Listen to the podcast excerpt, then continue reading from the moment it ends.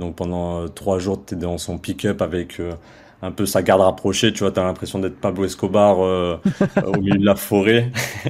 Mais ouais, pas mal de bonnes anecdotes où il y a des négociations. Euh, voilà, les Brésiliens, ils aiment bien un peu les strip clubs, par exemple. Donc, euh, on allait négocier là-bas. C'était. Euh, c'est comme dans les films. Ah ouais, à coup de cachaça ou 4 heures du mat où il te dit le délai de paiement il est à 120 jours, tu vois. je me rappelle, ma mère était folle, quoi. Elle voyait des trucs, l'ascenseur, c'était un, c'était un monte charge en fait. Non-stop, ça montait, ça descendait. c'était. mais t'aurais vu les, les valises que je descendais. Euh, c'était les valises de voyage, tu vois, les grosses valises de, de 30 kilos. Tous les matins, je faisais la, la, la queue à la poste pour envoyer ça. 2021, euh, j'ai fait 1.5 et là, l'année dernière, j'ai fait 1.1. Par exemple, si tu, tu poses deux canettes euh, voilà, de face, tu as, plus de chances de, de, vendre.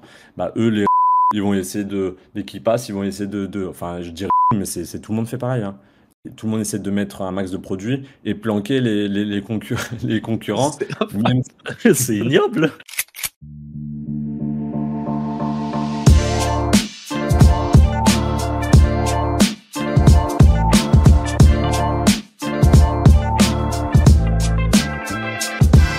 Bonjour à tous et bienvenue dans ce nouvel épisode de Wizards Podcast. Comme d'habitude aujourd'hui, je me retrouve avec Franck et Anto, mais comme vous pouvez le voir peut-être si vous nous regardez sur YouTube, on a un invité aujourd'hui, on a Hugo euh, de Fraté Maté. Salut Hugo.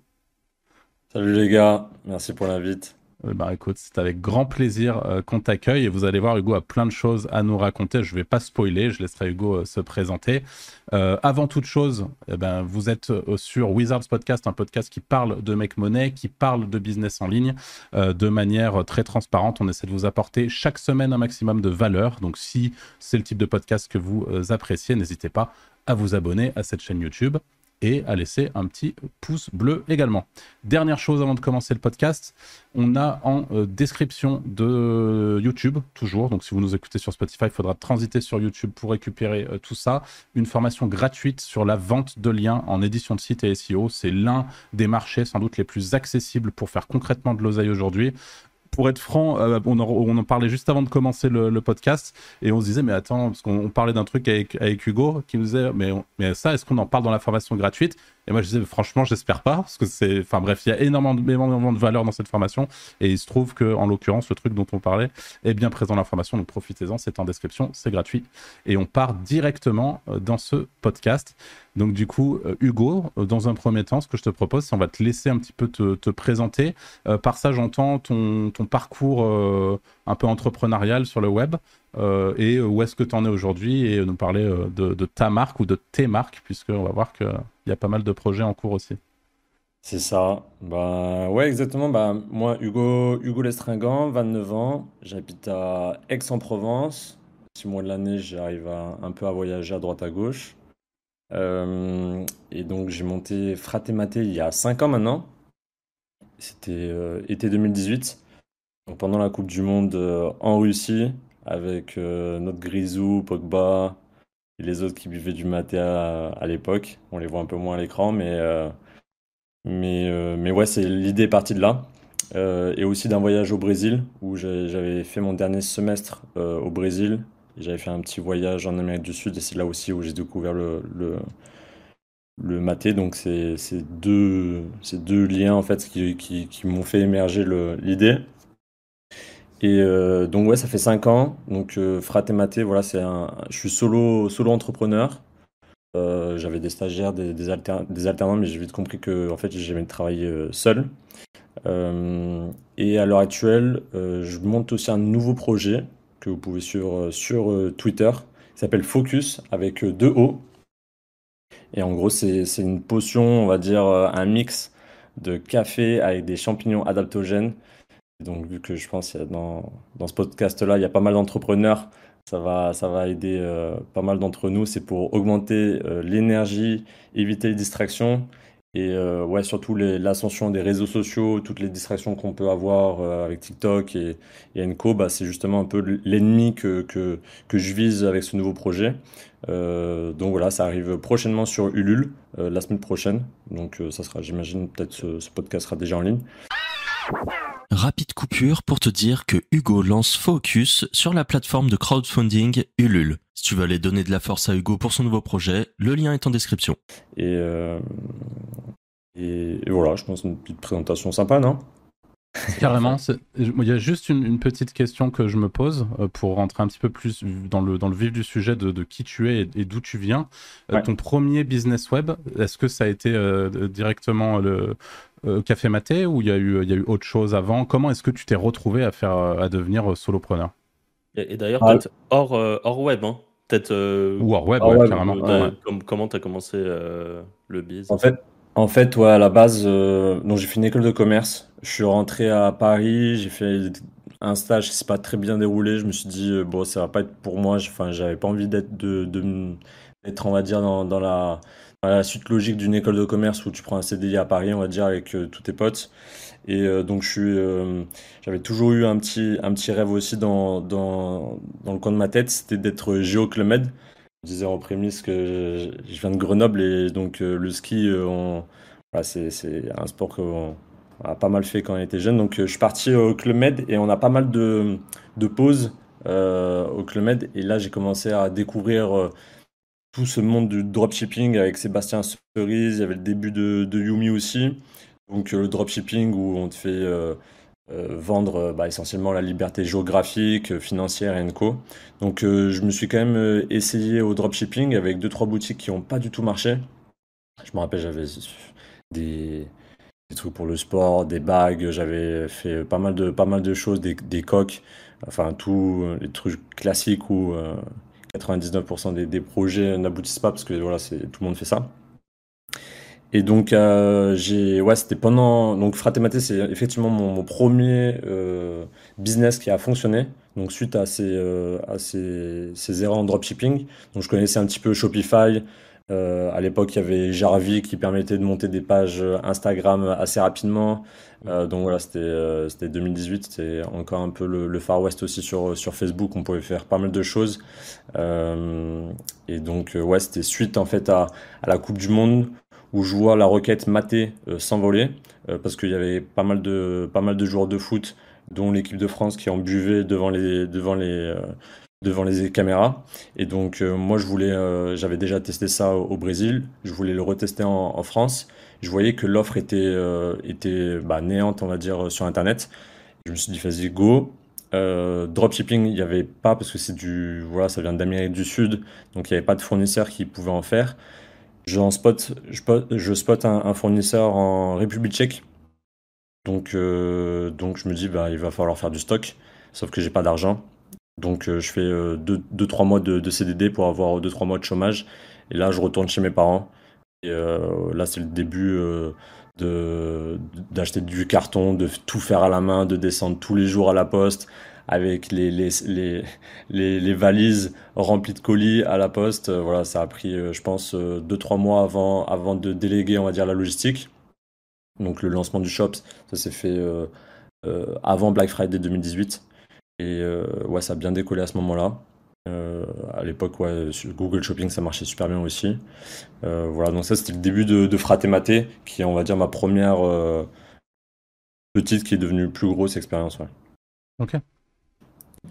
C'est beau, du coup. et du coup, juste, tu dis, tu avais vu les débuts du Yomi, tu avais vu Sébastien Cerise et tout. Tu avais acheté les formations ou juste tu consommais le contenu YouTube et ça te, ça te suffisait? Ouais, ça me suffisait amplement. Euh, au début, les formations en ligne, franchement, il n'y en avait pas, euh, c'était pas aussi démocratisé qu'à l'heure actuelle. Donc, il y en avait beaucoup qui envoyaient euh, en ligne sans, sans retour. Sébastien Souris, je me rappelle, il faisait des lives de 2-3 heures, quoi. Il était acharné en montrant des. Il était, je trouve, chaud. Maintenant, je crois qu'il est parti en reprenariat ou quelque chose comme ça. mais ça me suffisait amplement. Il y avait assez de, assez de tutos. Et voilà, après, c'est. Vu qu'on fait. au début, on fait tout. Euh, on ne peut pas aussi exceller dans tous les domaines. Euh, voilà, j'ai acheté des. Enfin, ouais, je faisais la logistique. La logistique, c'est le truc le, plus chronophage à, faire. Euh, et ça demande énormément de temps. Donc, j'avais pas le temps aussi de consommer un max de contenu, pouvoir l'appliquer et faire grossir le truc. Une fois que j'ai délégué la logistique, c'est sûr, ça a été déjà game changer. Et là, elle me focus beaucoup plus sur le marketing, sur le produit. donc, ça, ça a été aussi hyper important. donc là, tu parlais de la requête matée juste avant, Hugo. Alors, qui dit requête dit Bon, c'est pas forcément, forcément SEO, mais ma question du coup, c'est étant donné que sur le podcast, on parle quand même beaucoup d'édition de site, beaucoup de SEO. Euh, est-ce que à la base, tu t'es très vite aussi intéressé au SEO euh, pour euh, justement être capable de détecter les opportunités? Est-ce que ça faisait partie de, des différentes vidéos de formation que tu as suivies ou choses comme ça? Ouais, c'est clairement, alors peut-être pas le, le, SEO en tant que tel, mais c'est vrai que Google Trends, alors peut-être euh, ça reflète pas du tout la, la, réalité, mais il y avait quand même euh, Google Trend et euh, Google Keyword Planner où tu voyais quand même les, les tendances qui tu les voyais arriver. Donc mmh. ça c'était assez, assez, assez cool. Et après je me disais, bah, c'est vrai qu'on connaît tous le café, le thé. Euh, le maté, c'est un truc euh, qui, va arriver, d'autant plus il y a des joueurs euh, voilà, sud-américains qui, c'était début du PSG aussi, où il commençait à avoir du Cavani qui, est arrivé dans l'équipe, qui, qui en buvait aussi non-stop. donc je voyais un petit peu ce, mouvement qui était en, train de se mettre en place.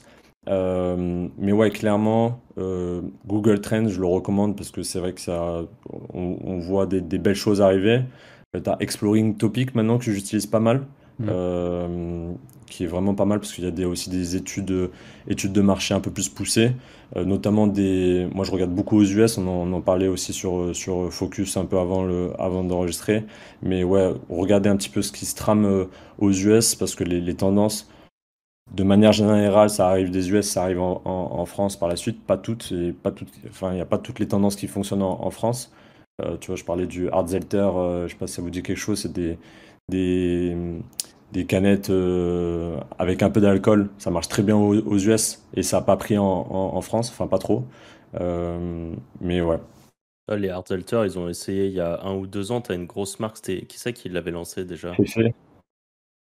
Ouais. Fefe, as SCH, avec des jolies canettes un peu rosées, avec un joli, enfin rosé, genre gris aluminium, c'était eux? Exactement, ouais fait qui. Euh, en fait, t'avais avais pas mal de rappeurs. T'as bah, as des gros rappeurs qui rentrent dans des boîtes de, de, spiritueux. Et t'as, je crois, Asap Rocky, il est rentré aussi dans une marque de Hard Zelter. Et CH a fait la même avec euh, Fefe en France. Euh, on les a vus beaucoup partout et ça, voilà, la, la catégorie pour l'instant ne prend pas vraiment. Peut-être que ça va prendre par la suite, mais aux US, voilà, elle est, elle est, elle, est là, quoi. Donc, ouais, il n'y a pas toutes les pas toutes les traînes aux US qui passent euh, la frontière. Ouais, ou alors ça, ça le fait, mais au bout de 10 ans, quoi. c'est une histoire de timing aussi, quoi. Ça se trouve, ça se trouve dans, dans 10 ans, tout le monde sera en train de boire euh, et. Voilà, peut-être. ouais, c'est un peu le jeu du truc.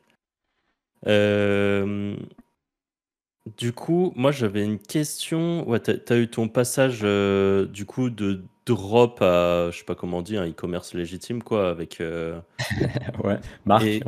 voilà, Marc. Donc tu euh, donc avais en République Tchèque, c'est ça ton premier fournisseur. Ouais. Et moi après là, j'ai vu des photos où tu es dans des hangars assis en haut de, de sacs énormes. C'est où? C'est au Brésil? Ouais, ça c'est au Brésil, c'est chez mon fournisseur, donc c'est à Curitiba, c'est au sud de Sao Paulo. Donc euh, ouais, euh, généralement 4-6 mois de l'année je suis à l'étranger, et c'est vrai que l'Amérique du Sud c'est toujours une bonne destination pour les digital nomades, coûte pas très cher, il fait chaud, euh, parce que bah, les saisons sont inversées, et on peut, voilà, c'est assez festif aussi, c'est assez cool. et les Brésiliens bah, donc m'avaient invité là-bas. Le problème, c'est que le, Big Boss ne parle pas du tout un mot d'anglais, je parle pas du tout un mot de brésilien. Donc, euh, il m'avait invité euh, pour faire euh, la visite de. c'est comme une grosse ferme, quoi. C'est des, des, centaines, voire milliers d'hectares. donc, pendant trois jours, tu es dans son pick-up avec un peu sa garde rapprochée, tu vois, tu as l'impression d'être Pablo Escobar au milieu de la forêt. et, et vraiment, c'est serviteur, quoi. Et de temps en temps, c'est très mal à euh, très, très mal à l'aise, tu vois. Il, parle, euh, je comprends un petit peu, je comprends vite fait le portugais, mais euh, ouais, c'est le boss, quoi. C'est le boss de, de, la région. Et ouais, il te montre un petit peu comment. donc, il y a sur la chaîne YouTube Fratematé, on a donc j'avais pris aussi deux Brésiliens qui m'ont suivi pour, pour filmer, on va dire, tout ce trip-là. Comment le, le mater, toutes les objections que tu pourras avoir par rapport au maté, tu vois. Est-ce que c'est bio, est-ce que c'est bon, est-ce que c'est mauvais pour la santé, est-ce que, voilà, comment c'est séché, comment ça grandit. donc on a documenté tout ça. Et ouais, en effet, donc il y avait tout ce process-là.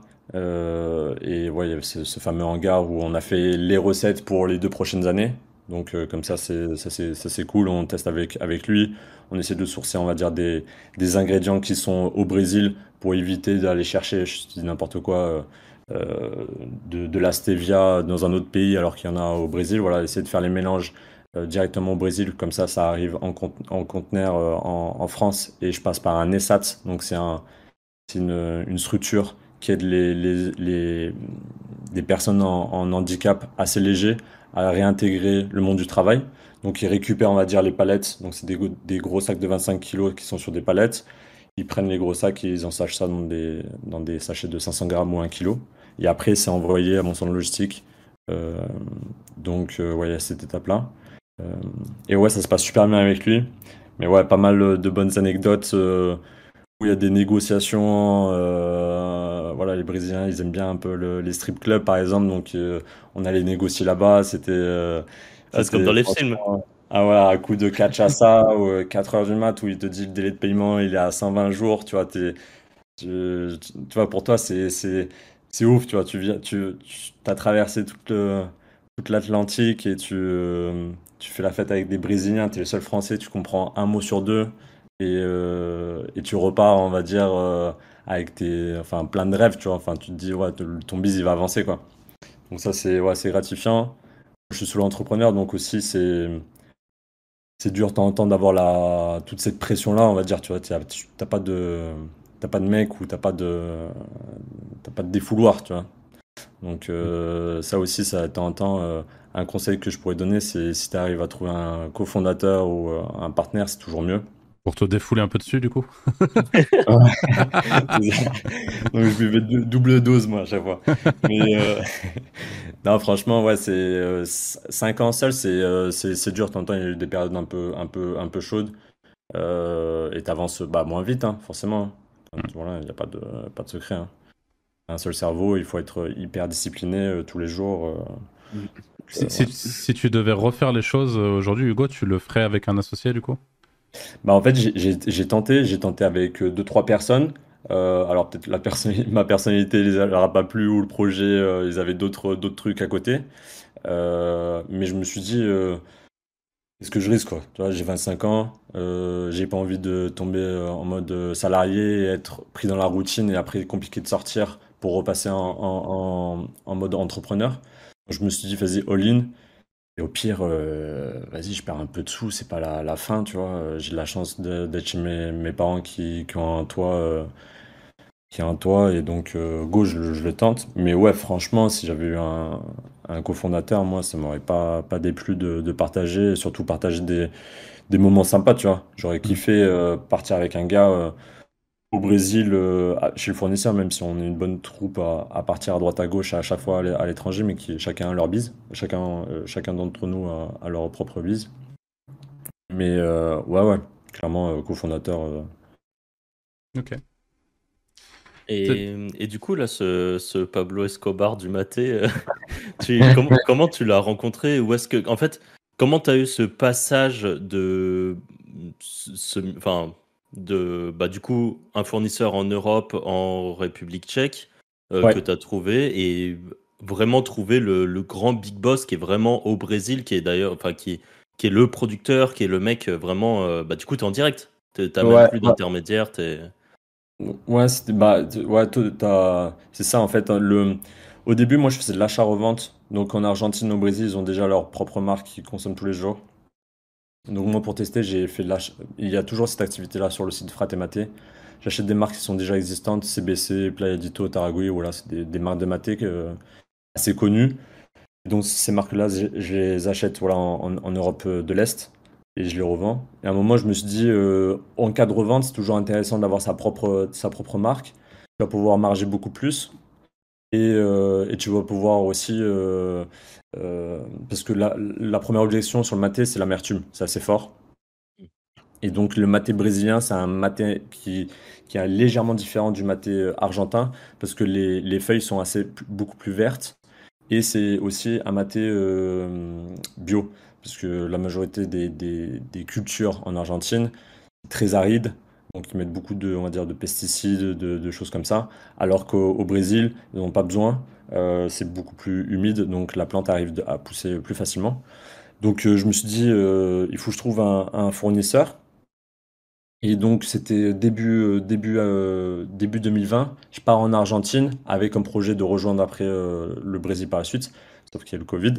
Donc je reste euh, bloqué en Argentine pendant 5 euh, mois dans une ferme euh, à bosser comme un fada parce que le, pour le coup l'e-commerce monte en flèche quoi. C'est là c'était vraiment c'était c'était ouais, c'était le Far West quoi. Tu, tu mettais un euro sur sur Facebook, tu en avais voilà, des rois de, de 5 6 quoi, c'était assez facile. Et euh, ouais, j'étais sur Free euh, en partage de connexion euh, avec mon Free mobile pour faire tourner le, le alors que le logisticien il avait fermé ses entrepôts, la poste marchait une fois sur deux, et ainsi de suite. Et donc je me suis dit, vas-y, il faut vraiment que, que j'arrive à trouver ce fournisseur-là. Je vais pas pouvoir aller au Brésil par la suite. Donc je commence à, éplucher Google à fond. Et franchement, c'était c'était même pas un WordPress, tu vois, c'était un truc, euh, une langue, un site, mais éclaté au sol, euh, page, euh, page 60 du, truc avec un WhatsApp, tu vois. T'appelles le gars, il te fait confiance, il te donne 2-3 refs, il vendait déjà des gros comme Palais d'été. J'arrive à, à, voir que c'est vrai ce qu'il dit. et donc, on essaie de faire voilà, un transport, une palette, ça passe c'est trois palettes, ça passe encore. et après, bah, c'est parti en conteneur, quoi. Donc, euh, ouais, c'est au fur et à mesure. Et donc, tu as des Brésiliens aussi qui viennent en Europe sur des salons euh, comme Natexpo, tu as la Biofac, je suis allé à, c'est le gros salon bio en Allemagne. Après, tu les vois en visu. Et là, bas voilà, tu, des restos, tu bois des bières avec eux et, et ça part comme ça, quoi. C'est une relation de confiance, quoi. Donc maintenant, ouais, je, c'est vrai que je paye. Euh, 90 jours, 120 jours et ils sont pas paniqués quoi. Ils savent que voilà, je suis je vais pas leur mettre à l'envers quoi. C'est un deal qui a été fait sous Kachasa. Euh... ah, franchement, ouais, c'était c'était dur de voir clair mais ouais quand il m'a dit ça, euh, je l'ai bien rappelé le lendemain, ouais. OK, c'est beau euh, en tout cas comme euh, enfin c'est ouais, c'est ouf que tu aies osé aller essayer de choper le contact d'un type page 60 sur Google. Enfin, ouais, je sais pas, c'est. Enfin, c'est ouais, bah. déterminé, quoi. Ça ressemble à du Anto, un peu, ça. Qui, qui arrive toujours à trouver les contacts complètement perdus, mais qui sont trop, trop bien. Quoi. ça me fait penser, Anto, tu devrais lancer euh, des gros e-commerce comme ça, Anto. Ah ouais, bah. Non, mais c'est. Mais je lui ai dit à mon fournisseur, je lui ai dit, t'imagines, tu. Enfin, tu, tu, te positionnes juste euh, sur. En fait, Yerba Maté, en plus, c'est même pas tapé. Enfin, c'est même pas concurrentiel, quoi. Tu vois, tu tapes euh, euh, wholesale yerba maté, qui est le mot pour dire maté en anglais. Bah, tu auras beaucoup plus de bis que voilà, tu t'y mets un petit peu, tu vois. Et c'est des business quand même qui font peut-être 5-8 millions de chiffre d'affaires, mais eux, pour eux, c'est du réel en, en Brésil, c'est déjà énorme, tu vois. Hmm. Tu vois leur, leurs usines, c'est ouf. Donc, ouais. Ok. T'as des questions, Anto, avant qu'on qu'on embraye? Non, vas-y, vas-y, continue. Moi, c'est des questions un peu plus techniques, trucs comme ça après. ok, ça roule. Euh, alors, la première, donc tu as, commencé à en parler, hein, tu as, parlé du fait qu'au début, euh, tu enfin, as toujours euh, géré tes stocks, mais qu'au bout de 2-3 mois, si je me souviens bien, tu as réussi à sous-traiter cette partie-là. Moi, ça me paraît assez rapide. Pour le coup, du le e-commerce m'a jamais trop attiré. Et, justement, ce qui me rebute, c'est cette partie-là. Donc moi, c'est un peu là-dessus que je voulais, je voulais te questionner. C'est aujourd'hui, est-ce que... alors, comment je l'avais tourné Enfin, est-ce qu'en gros, ton business, tu considères que c'est un business qui est plutôt on, a compris, c'est un vrai business, donc c'est pas facile, rien n'est facile, mais plutôt léger. Euh, est-ce qu'il y a quand même une certaine légèreté, parce que tu, nous l'as dit, tu étais digital nomade, donc il y a une partie de l'année où tu es, euh, à l'étranger. Euh, est-ce que c'est de la, la, légèreté? Parce que moi, j'imagine le e-commerce comme un truc où, justement, comme tu le disais, tu dois tous les jours sortir avec tes cartons, tes machins, hop, hop, aller expédier. Enfin, tu vois, c'est très vite, tu peux vite te retrouver euh, submergé par, euh, par les expéditions, les, les, stocks. Et là, tu vois, on en, on en reparlait récemment, je sais plus avec qui on parlait de ça, mais c'était très récemment. Euh, que bah, je, sais avec qui c'était, euh, et c'était en privé d'ailleurs, je parlais de ça, qui me disait qu'il avait un, de ses potes qui, euh, qui faisait du e-com, que sa famille s'était mis aussi dans, dans le dropshipping plutôt, et qu'en fait, alors dans, dans le e-commerce, pendant le dropshipping, et qu'ils avaient des, du, du, les stocks chez eux, mais tu sais, il y en avait partout, ouais. quoi. Tu vois, il y avait des cartons posés partout avec les stocks. Enfin, tu vois, moi, ouais. c'est comme ça que j'imagine les e-commerçants, en fait, et je pense que c'est complètement biaisé. Et du coup, ma question, même si c'est très long, euh, c'est est-ce que de ton côté, c'est quand même plus léger que ce que j'imagine, et, et, comment tu, finalement, tu gères concrètement euh, cette partie stock? Non, mais tu as totalement raison. Hein. Euh, là, quand j'ai commencé, euh, Ma chambre, c'était un entrepôt. C'était euh, franchement, j'ai eu des, des, des fournisseurs, notamment, je me rappelle de carton, qui posent la palette sur le sur l'arrêt de bus euh, en face de, de moi, tu vois. Et tu tu tu, tu prends les cartons, tu tu à la palette ou tu la tu la ranges en express et c'est parti. Mais c'était comme ça. Enfin, sur Twitter et en plus, je crois, j'avais posté une photo de de ma chambre au début. Mais euh, je me rappelle, euh, ma mère était folle, quoi. Elle voyait des trucs, l'ascenseur, c'était un, c'était un mont de charge, en fait. Non-stop, ça montait, ça descendait. c'était, euh, mais t'aurais vu les, les, valises que je descendais. Euh, c'était les valises de voyage, tu vois, les grosses valises de, de 30 kilos remplies de, de, trucs. Et tous les matins, je faisais la, la, la, queue à la poste pour envoyer ça. Tout le temps, la même nana euh, à la poste, tac, ah, salut Hugo, ok, on poste combien aujourd'hui? Donc ouais, au début très très dur et surtout bah tu peux pas prendre un jour off, tu vois. Enfin mmh. c'est là c'est samedi dimanche ça part euh, ça part non-stop. Donc c'était ça qui est très dur. Après heureusement qu'il y a des donc des free PL, des des il y en a deux gros en France, Cubin et Big Blue. T'en as beaucoup, t'en as d'autres, hein, je, je, cite juste les plus gros, mais qui sont en gros, t'envoies ton stock euh, chez eux, eux ils se connectent à ton Shopify, ton PrestaShop, à ton WooCommerce, et dès qu'il y a une commande, eux ils expédient tout. Tu crées tes petits lots euh, déjà sur, place, tout est par QR code. Donc euh, franchement, toute la partie euh, réception, picking, expédition, ça c'est géré par, eux. Et donc ça déjà, ça te, ça t'enlève, enfin ça tu peux vraiment te focus sur ton business sans trop de problèmes. Euh, après, quand même, il faut, tu as, as, des règles. Donc, par exemple, tu dois dire le nombre de, quantités que tu vas, tu vas, tu vas envoyer. Euh, tu dois quand même checker parce que forcément, il euh, y, a, y, a des couacs un petit peu à la réception. Donc, voilà, si tu mets des process en, place, moi, par exemple, il y a une, une, une, fille qui, qui m'aide pour le service client qui, s'occupe aussi de, ça, de l'opérationnel. Donc euh, voilà, ça, je m'occupe plus trop de ça. Mais oui, il faut quand même surveiller. La logistique, c'est moins un problème. Moi, je suis plus focus marketing, produit et euh, site. Et voilà, donc euh, sur la partie euh, B2C, donc c'est sur le site. Et après, j'ai un autre logisticien sur la partie B2B, où là peut-être on pourra en venir, mais je suis chez Monoprix aussi, où je vends des canettes chez Monoprix. Donc là, j'ai un autre logisticien qui s'occupe exclusivement des expéditions en, en palette. Donc là, c'est un autre, un autre process, puisqu'il faut prendre rendez-vous avec Monoprix sur des, des plages horaires de 2-3 heures, je crois. Euh, donc le transporteur doit appeler Monoprix, ouais, on peut livrer la, la, la commande X euh, de, de Fratematé. Donc là aussi, tout ce qui est, on va dire, logistique, on, on s'en rend pas compte, mais c'est un métier de ouf. C'est un métier, euh, c'est un métier à part entière. Mmh. Et donc je conseille à toute personne qui a envie de de, de, de, ouais, de scale ou d'avancer très vite en e-commerce, c'est de déléguer ça. Et euh, même si euh, voilà, si tu as des trucs custom et tout, bah, franchement, c'est pas très scalable. Tu vois, si tu es en mode euh, la gravure par exemple, ou des trucs hyper personnalisés, ça va vite devenir un casse-tête. Ok.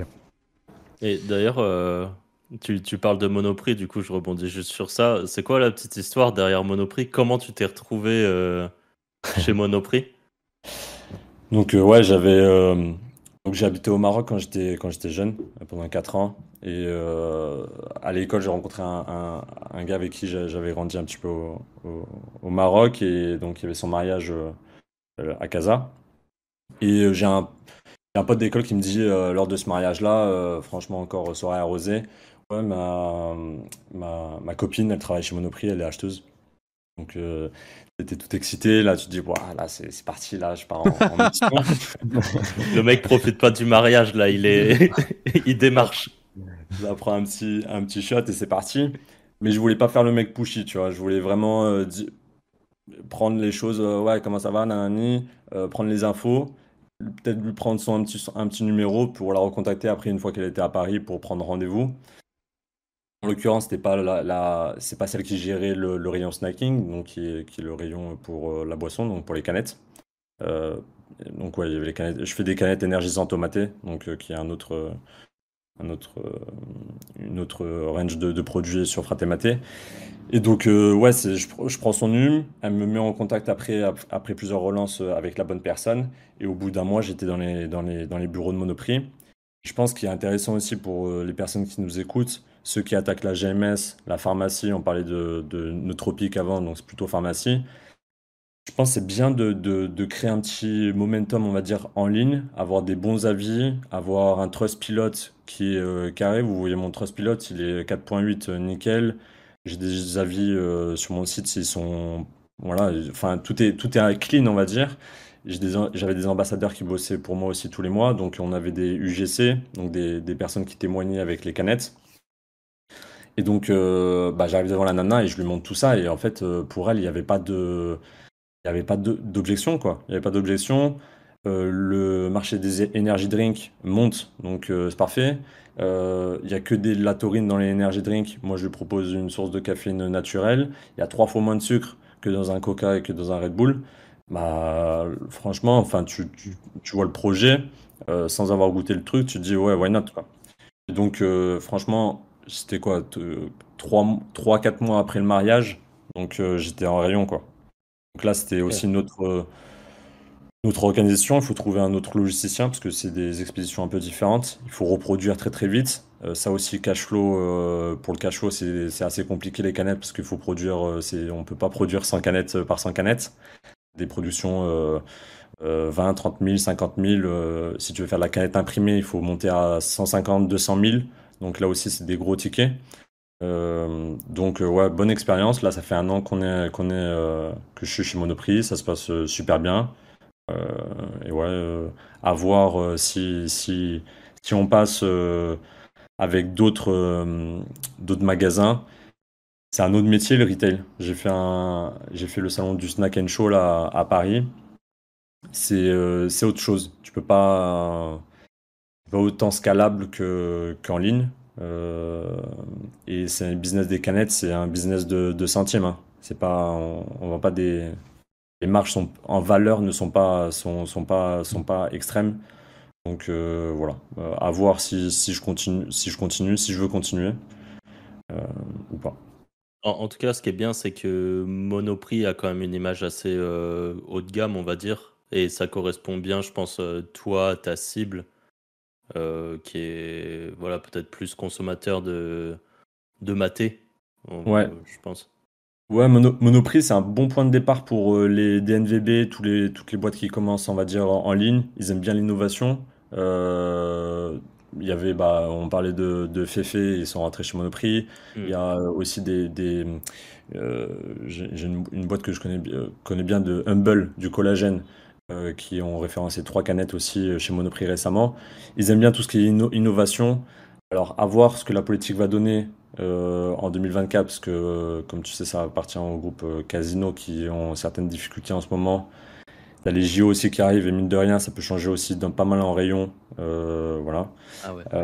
Donc, donc ouais, Monoprix, je, je recommande de taper très très fort sur, à la porte si, si vous avez un produit innovant, parce qu'ils sont friands de ça. Ok. Euh, moi, j'ai une petite question, euh, Hugo. Enfin, j'en ai, j'en ai encore pas mal d'ailleurs, mais une journée type euh, dans, dans ta vie, si, si, en- si tes journées ne sont pas trop différentes, justement, tu aurais moyen de nous expliquer un petit peu ce que tu fais? Quelle est aujourd'hui ton, ton, ta- journée de travail type, quoi? Bah, j'ai envie de te dire, euh, on commence par un petit maté. Placement de produit. Parce que ça, c'est. Voilà, on peut pas commencer sans mater, quoi. Peut-être focus très très prochainement. Euh, Non, les, les- les journées ont, ont bien évolué hein, ces, ces- ces derniers temps. C'est vrai que j'étais très euh, sur Fratematé euh, ces dernières années. Je pense que comme chacun, euh, quand tu fais la même chose pendant euh, 4-5 ans, tu as envie d'évoluer. Donc Mhm. là, Fratematé, maintenant je pense que c'est à, à 20% de mon temps. Euh, je me suis euh, lancé euh, voilà, ce, ce nouveau projet sur Focus, donc des champignons adaptogènes mélangés à du café. J'ai envie de faire du bulletin public sur, sur Twitter et sur peut-être sur YouTube. Donc mine de rien, ça prend du temps. Documenter, écrire, c'est un nouvel exercice. Et moi, ce que j'aime bien aussi dans toutes les phases entrepreneuriales, c'est pour moi, je, j'a- j'apprends, euh, c'est learning by doing, tu vois, tu, tu- tu Mm. apprends à écrire en faisant. Euh, mes posts au début, c'était euh, pas ouf, et là, ça, ça s'améliore un petit peu. Je le vois un petit peu au niveau du reach, ça, ça, ça augmente. Donc, c'est cool. Euh, Focus, ça prend beaucoup de temps parce qu'une une création de. Voilà, il y a tout à faire, notamment sur Ulule, donc il faut quand même euh, pousser. Il faut... Donc, Ulule, c'est du crowdfunding, donc c'est c'est de la prévente. Donc, il faut quand même euh, construire une petite communauté et dire le jour J quand ça lance pour que ça, pour que ça, ça achète euh, très fort. Donc, là, c'est le, le but, c'est de créer une communauté, comme avait fait par exemple le Respire ou euh, d'autres, plein d'autres. Euh, t'as beaucoup d'ailleurs, j'écoutais un podcast de, de, de lui euh, pas plus tard qu'hier. Euh, Bocus et Ulule aussi ouais, Bocuse et Ulule, euh, je crois c'est top record sur la, la... Donc Bocuse, c'est des, toilettes japonais. Même pour vendre des produits, hein, on va dire, un peu atypiques, c'est c'est assez intéressant. Euh, et ouais, il a, il a explosé, sa vidéo a super bien fonctionné. Donc moi aussi, j'ai tourné une vidéo chez moi. Voilà, ça prend beaucoup de temps quand même à, à mettre en place. Donc pour répondre à, à ta question, c'est plutôt 20% euh, sur euh, Fratematé. Au début, ben, la matinée, je pense, euh, comme la plupart d'entre nous, j'évite de prendre les calls pour, euh, parce que ça me demande beaucoup en énergie. J'essaie de les réserver pour euh, l'après-midi. Euh, plutôt, j'essaie de me lister les, les, tro- les 3-4 tâches que j'aimerais vraiment faire dans la journée sur euh, papier euh, pour euh, les abattre euh, le plus rapidement possible. Le- la rédaction, généralement, le plus tôt possible aussi dans, dans la matinée. Euh, micro-sieste après le, déjeuner, pour, être plus précis.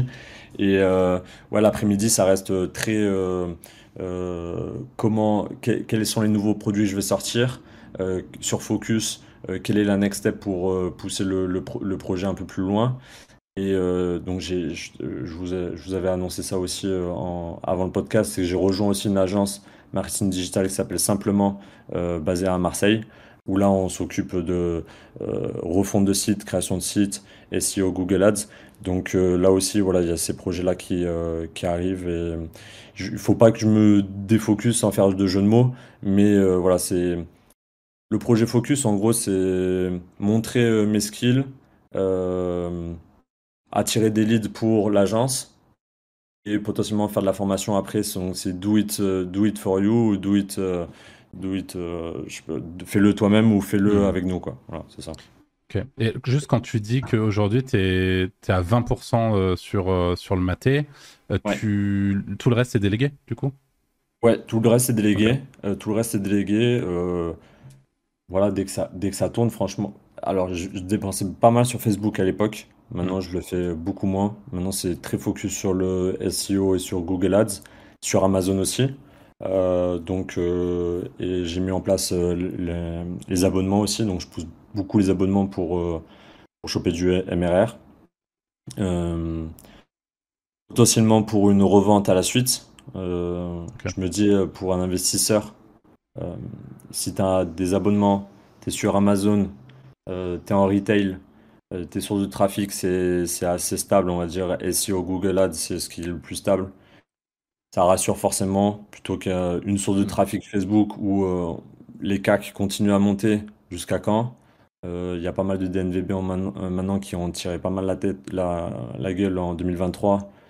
Les fonds, euh, bon, je vais pas citer de marque, mais voilà, il y en a beaucoup qui, qui commencent à élaguer, quoi. Ça marche, ça marche moins bien, quoi. Hmm.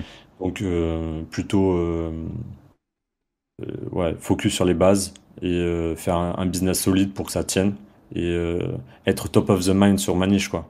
On doit penser euh, fraté maté quand on pense à maté, quoi. Donc, c'est- Euh, moi j'avais des questions, peut-être que ça rentre un poil plus dans le, peut-être là des trucs techniques, mais est-ce que, est-ce que tu considères que l'IA a une place dans ton business aujourd'hui? Genre, est-ce que ça fait partie, est-ce qu'il y a des IA qui, t'aident au quotidien? Je sais pas, est-ce que par exemple il y a des IA qui arrivent au niveau de la logistique? Je sais même pas si ça pourrait exister, mais ou des trucs comme ça? Alors, euh, l'IA, bah, j'utilise ChatGPT 4 euh, tous les jours, franchement, euh, que ce soit les plugins, code interpréteur et Enco pour, donc peut-être pas code interpréteur tous les jours, mais ChatGPT, c'est vrai que le fait de ne pas partir sur une feuille blanche, toujours bien. Tu vois, là, j'étais en train de faire la, page description de, sur Ulule. Bah, donne-moi cinq variations de, de cette phrase-là parce que je la trouvais pas super bien, bah ça, ça te permet en fait de, de, voilà, de t'aider, on va dire, dans l'inspiration même rédactionnelle. Donc ça c'est cool. J'utilise pas pour Twitter, j'ai pas l'impression que ça, ça, ça fonctionne de ouf aussi sur les comptes qui sont full, full IA.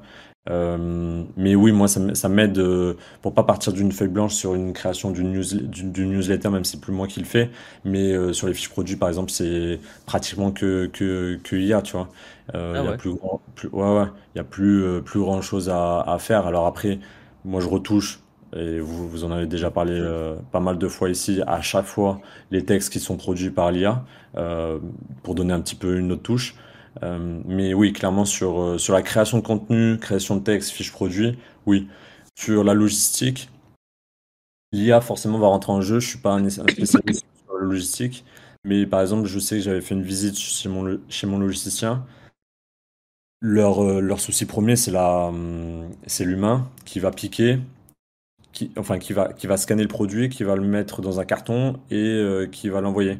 Le, et cette étape-là, on va dire, de scan, euh, même si la machine, la, douchette, on va dire, euh, normalement, tu peux pas, euh, pas scanner le bon produit, bah là, ils sont en train de remplacer l'humain par des machines. Donc, tu as vraiment des robots qui viennent prendre le produit, tac, tac, tac, tac, tac, tac pour que, au final, bah, l'humain soit squeeze, squeeze, quoi, qu'ils se font plus de marge.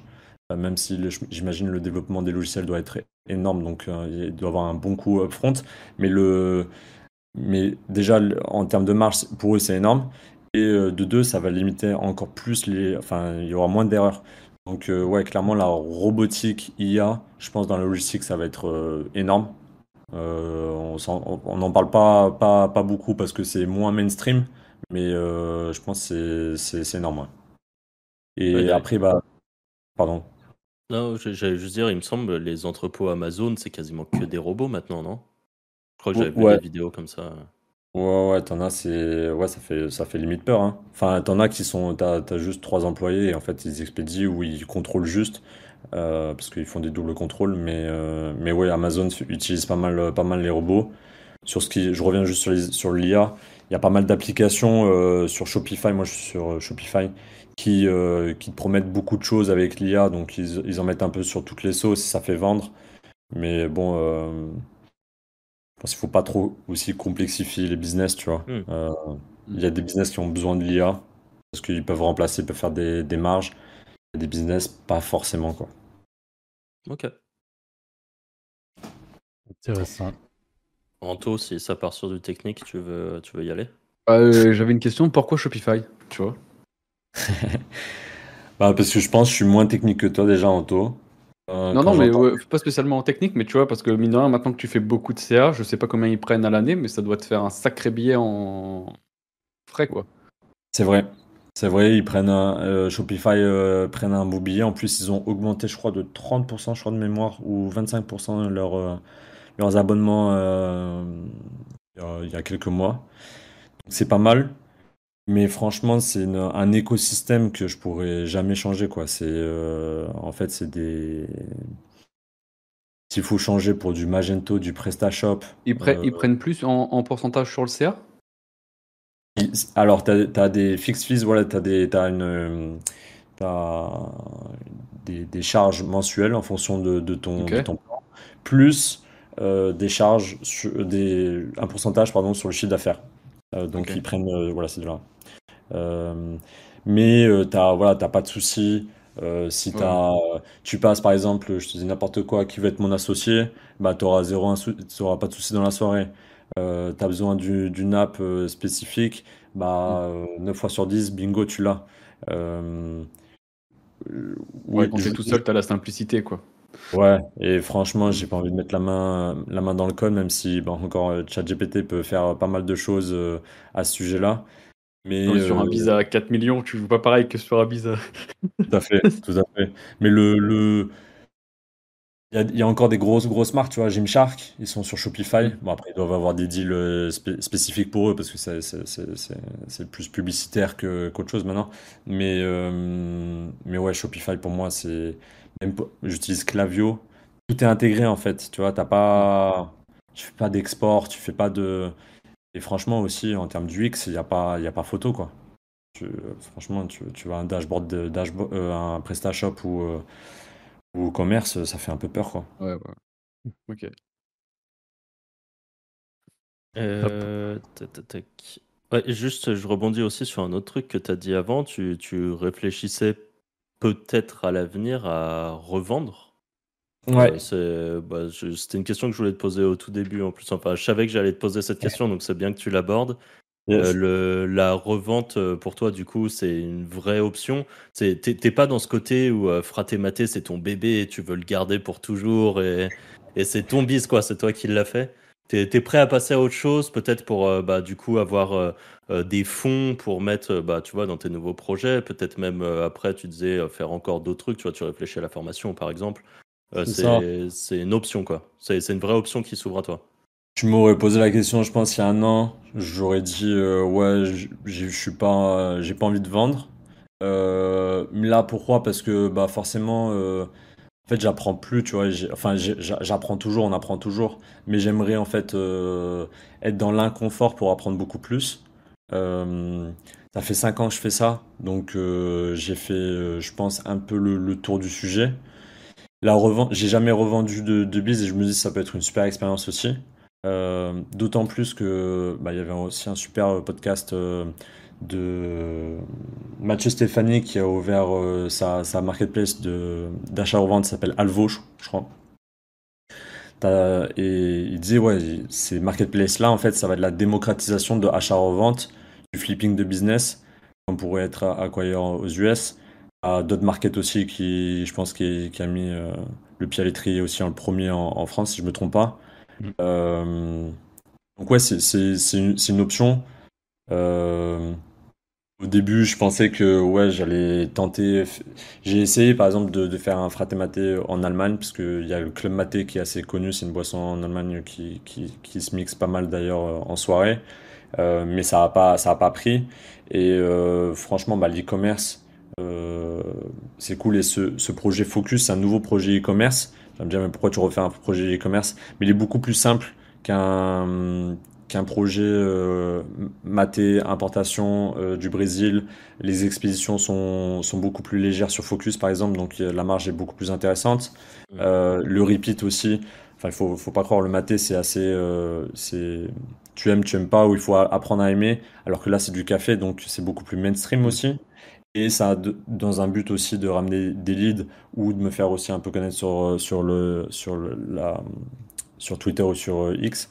Donc, euh, donc ouais, la revente, c'est toujours intéressant. J'ai jamais fait ça. J'imagine que vous avez déjà revendu des, des, des sites, vous aussi. Enfin, en SEO, plus. Jamais? Jamais, moi. Ah ouais, SEO, très, très brièvement, il y a longtemps, on a revendu quelques petits sites, mais sinon, non, on n'est pas revendeur. très peu. Moi, j'y réfléchis vraiment pour certains bises, mais euh, c'est. J'ai un peu du mal à passer le cap. Tu gardes tes bébés. Bah, alors d'aujourd'hui, tu vois, si je devrais lancer des choses, moi je partirais dans l'optique de revendre euh, tous les projets dans l'optique de revendre et même assez vite euh, les projets. Et pourquoi tu pourquoi tes projets actuels ne pas dans, dans, dans ces cases-là là? Parce que c'est pas des trucs vendables euh, dans les, dans, dans les niches, dans comment c'est fait. Non, mais même comment c'est fait, tu vois, c'est des trucs, c'est custom, c'est moi, tu vois, c'est pas des trucs. En, euh, fait, s'il y a un truc assez particulier, j'en reparle, on en a déjà parlé dans des podcasts, mais par exemple, quand on a quitté euh, Malte et notre précédente boîte où on était associé avec Franck, avec deux autres personnes, donc on était quatre associés, on avait pas mal de sites, et en fait, on s'est posé la question, évidemment, on, on arrête l'activité est-ce qu'on revend? La, réponse logique, c'est oui, euh, on, essaie de revendre, mais en fait, le problème, c'est que dans certains euh, marchés, en édition de site, tu vas réussir à trouver certaines pépites, certains mots-clés, certaines choses euh, que tu n'as pas envie de, En fait, tu n'as même pas envie de le dire, voilà, ce site-là, il est là, il fait ça. Enfin, tu vois, il y a trop de. En fait, c'est trop simple, entre guillemets, de relancer la même chose plutôt que d'acheter un site à, à 100 000 balles, tu vois. Juste en, édition de site, tu, tu relances la même chose tu mets un budget dans, le, dans, dans, dans, les liens, tu mets un budget. Enfin, quand tu sais faire les choses, euh, c'est ça, ça, nous a paru trop risqué. Alors, évidemment, c'est pas le cas pour toutes les niches de marché. Par exemple, euh, demain, on a un gros site sur le dating euh, j'ai un gros site sur le dating, je décide de le revendre, je vais pas du tout avoir la même réflexion parce que le dating c'est une niche connue, c'est quelque chose qui est un petit peu mainstream en fait dans notre activité. Donc les gens se connaissent les chiffres, les gros éditeurs, euh, s'ils avaient envie de faire du dating, dans tous les cas, soit ils en font déjà, soit ils en auraient fait, depuis longtemps. Euh, donc il y a vraiment cette, problématique-là qui se pose et qui est très particulière et propre, je pense, au SEO.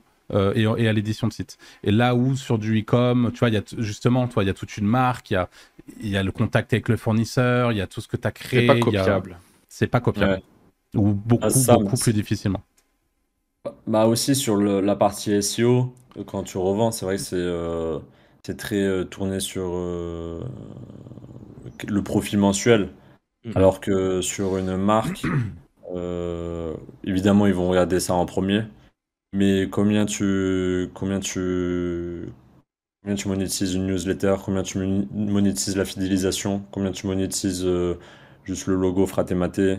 Euh, ça aussi, c'est, enfin, c'est pour ça que je me renseigne fortement là-dessus. Euh, mais je comprends totalement ouais, ton, ce, ton point de vue sur les sites SEO. Mais je voyais je voyais pas mal de, voilà sur les sites, euh, les marketplaces, on voit beaucoup de, sites d'affiliation, de SEO qui en vendent et j'ai l'impression que c'est beaucoup plus, euh, euh, enfin un peu plus courant que mm. peut-être qu'il y en a aussi beaucoup plus que des sites e-commerce. Bah, on, va, on va prendre l'exemple, excuse-moi Franck, juste de la, la site du, il y a un gros site là qui a quelques années, je crois, si j'ai pas de conneries, qui est un site d'affiliation sur des matelas qui a été revendu combien? Un million huit. Un million huit. Un million huit. Euh, et en fait, la réalité, c'est que depuis, il y a énormément d'affiliés qui se sont lancés sur la thématique des matelas. Donc, évidemment, ah c'était un bon move pour le vendeur parce qu'il a vendu son site et que c'était un, enfin, c'était un gros site qui était peut-être plus difficilement copiable euh, que certains des sites dont on parlait euh, jusqu'à présent. Mais tu vois, la, réalité aussi, c'est que ça a mis un coup de projo sur sa thématique, qui était peut-être une thématique un peu moins concurrentielle avant que le site soit vendu. Mais c'est vraiment, on est vraiment dans, dans, le cadre du SEO et de l'édition et de l'affiliation. Parce qu'encore une fois, si tu fais de la vente de liens, tu n'as pas ce problème-là. Euh, on s'en fout de savoir que tu as un site sur l'immobilier qui fait tant de trafic. À la limite, il y en a certains qui vont aller regarder un peu les mots-clés, mais enfin, en vrai, c'est un peu anecdotique. quoi. mais sur certaines thématiques, sur des, sur des secteurs très précis, où tu as vraiment trouvé là une, petite pépite qui te, qui te fait vraiment bouffer euh, mensuellement sans trop faire euh, grand-chose, t'as pas envie d'en parler et t'as même pas envie de le revendre en fait parce que tu te dis bon je préfère prendre sur la prochaine année les, les la prochaine année et demie le, le, le côté passif que ça met ça, ça fout les boules en fait de se dire bah, je vais exposer le truc. Après, juste pour, euh, pour expliquer aussi ce, ce petit truc, c'est que nous, quand on voulait vendre, il n'y avait pas autant de plateformes de revente de sites. Donc en fait, on en parlait à notre réseau et euh, réseau élargi, tu vois, c'est des gens que tu connais pas forcément. Et en fait, il y en a où on sait très bien que c'était des méga requins. Donc en fait, aller leur, euh, leur dire, bah voilà, nous on veut vendre ce site aujourd'hui à l'époque aussi, il faut remettre dans le contexte, il n'y avait pas de problème d'index, enfin beaucoup moins de problèmes d'indexation des sites. Il n'y avait pas les problématiques qu'on a aujourd'hui en fait. Ouais, tu pouvais ranker très vite aussi. Ouais, exactement. Tu pouvais ranker assez rapidement. Tu pouvais, enfin, il y avait plein de trucs qui, qui faisaient que euh, tu pouvais assez facilement en parler à quelqu'un qui du coup euh, allait dans un peu long, en trois mois quoi. Qui te copiait en trois mois et en fait euh, il disait bah non, pas trop intéressé de racheter ton site maintenant que j'ai. Enfin, tu vois, j'ai mm. vu le site, j'ai pas trop envie de te le racheter. Puis trois mois après, tu a un concurrent arriver. Et en fait, là où je pense que, que bah, Dot Market, et tu vois, euh, euh, Kevin, je sais que c'est un mec qui est sérieux. Il y a beaucoup de gens qui ont vendu via Dot Market et, et Bilo, enfin Bilo 50. Et du coup, je pense que maintenant, on serait plus enclin, peut-être, si, en gros, si mm. notre expérience passée se passait aujourd'hui, peut-être qu'on aurait pu revendre via les plateformes parce que c'est eux qui faisaient euh, un petit peu tout le process avant pour vérifier si les gens sont sérieux et tout. Nous, euh, quand euh, on avait évoqué quelques fois qu'on voulait revendre certains sites, on venait juste nous voir en mode curiosité, tu vois. Ça. Et bon, voilà, maintenant, il y a, y a peut-être un peu moins ce truc, c'est c'est mieux géré, quoi. Hmm. Si t'as un fait, un fait de partie qui, ouais, qui, qui est là en... Qui, est là pour la confidentialité ou qui, qui fait son taf de M&A, très bien. D'ailleurs, pour, la petite anecdote, je pense que ça va faire marrer certains de certains éditeurs qui nous écoutent. Euh, moi, j'ai été en colloque pendant deux ans avec un, avec un pote qui est aussi éditeur de site. On avait un bureau.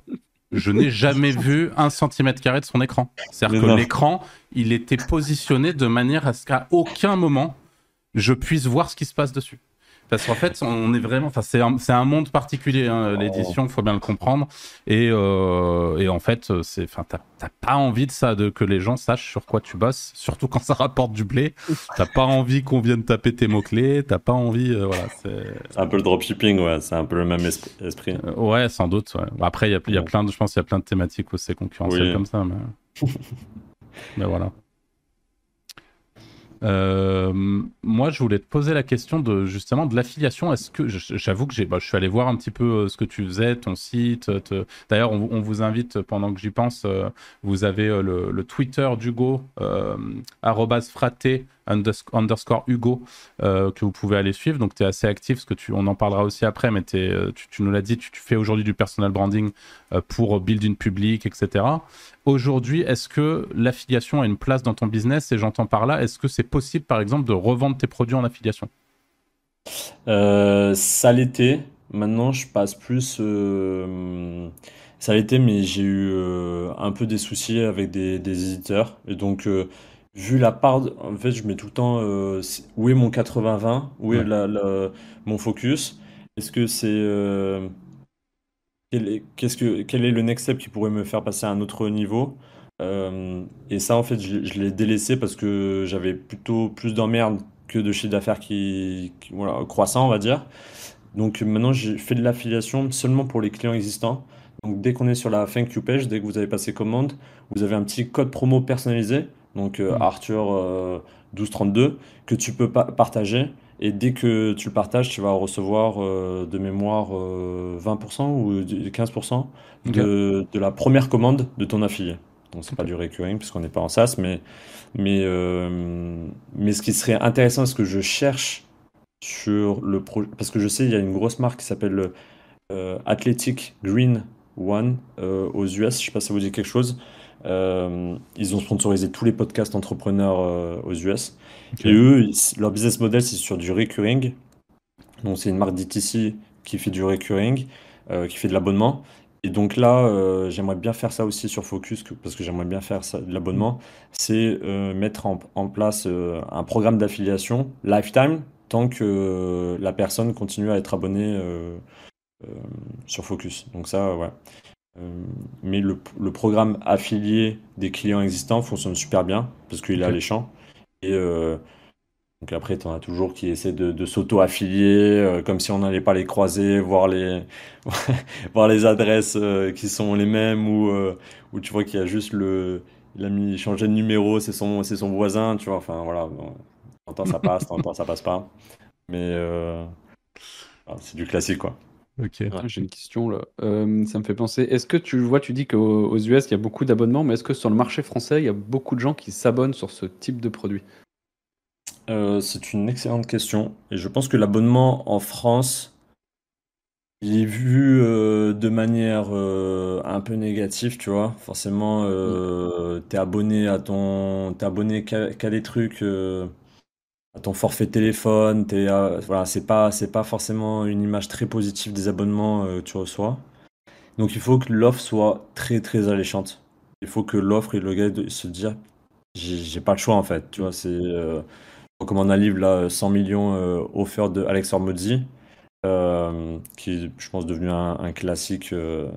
voilà, mais c'est l'offre en fait. Le gars il doit se dire je suis stupide de pas l'accepter en fait. Et donc, euh, c'est à chaque fois, j'essaie de me dire ça. Est-ce que euh, si le gars est abonné, est-ce que c'est stupide? Tu vois, par exemple, offrir la livraison gratuite plus moins 20%. Si c'est un gars qui, consomme euh, mon produit, je sais, tous les mois ou qui peut changer facilement sa, commande quand, quand il souhaite reporter même à 6 mois sa prochaine commande tout en restant abonné et que c'est pas un... ils se posent pas trop la question. Par exemple ils peuvent même changer euh, leur abonnement euh, via un petit texto. Tu vois il faut que ça soit assez simple et donc ouais. Je suis d'accord sur l'abonnement en France. On n'est pas très friand de ça. En Allemagne ils sont beaucoup plus abonnements et beaucoup plus fidèles aussi qu'en France où c'est un peu, euh, t'as une autre offre, euh, t'es prêt à changer quoi. Ok, ok. Euh, en truc à abonnement qui avait beaucoup fait parler à l'époque, c'était Big Moustache, le, truc de, rasoir. Et je, je me rappelle que ça avait bien marché à l'époque, mais je me demande si c'est toujours autant le cas. Tu vois, j'ai l'impression qu'on en entend un peu moins parler.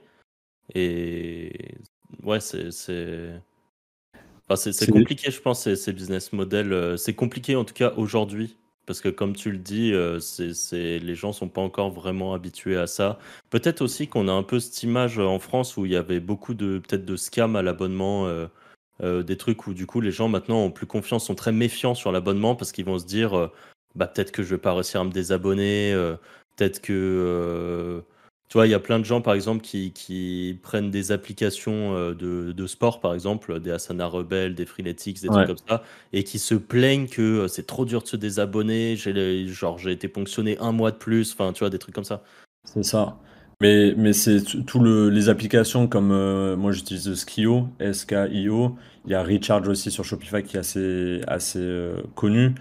C'est vraiment fait, on va dire, justement pour qu'il n'y ait aucune objection. Tu peux te t'abonner, rester abonné, mais euh, commander, euh, limite, tu peux commander une fois en tant qu'abonné et te désabonner, tu vois.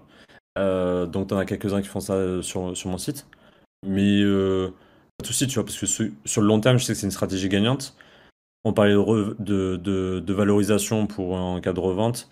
L'abonnement, voilà, c'est tu, tu valorises pas un business qui a un abonnement et pas d'abonnement. Euh, et après, ça a plusieurs euh, euh, bénéfices, on va dire, sur le cash flow, sur les productions, sur les livraisons, sur les tout ça. Et tu peux, tu peux aussi dire, bah, je vais adopter une stratégie où je, je sais que je vais perdre un petit peu d'argent en acquisition sur le premier client et je sais qu'il va me, à terme, la LTV, donc le, le, euh, la valeur d'un client va monter avec le temps, donc je vais être rentable au bout du euh, deuxième, troisième mois, donc je peux, je peux, je peux pousser tant que j'ai le cash. Quoi. Donc euh, ouais.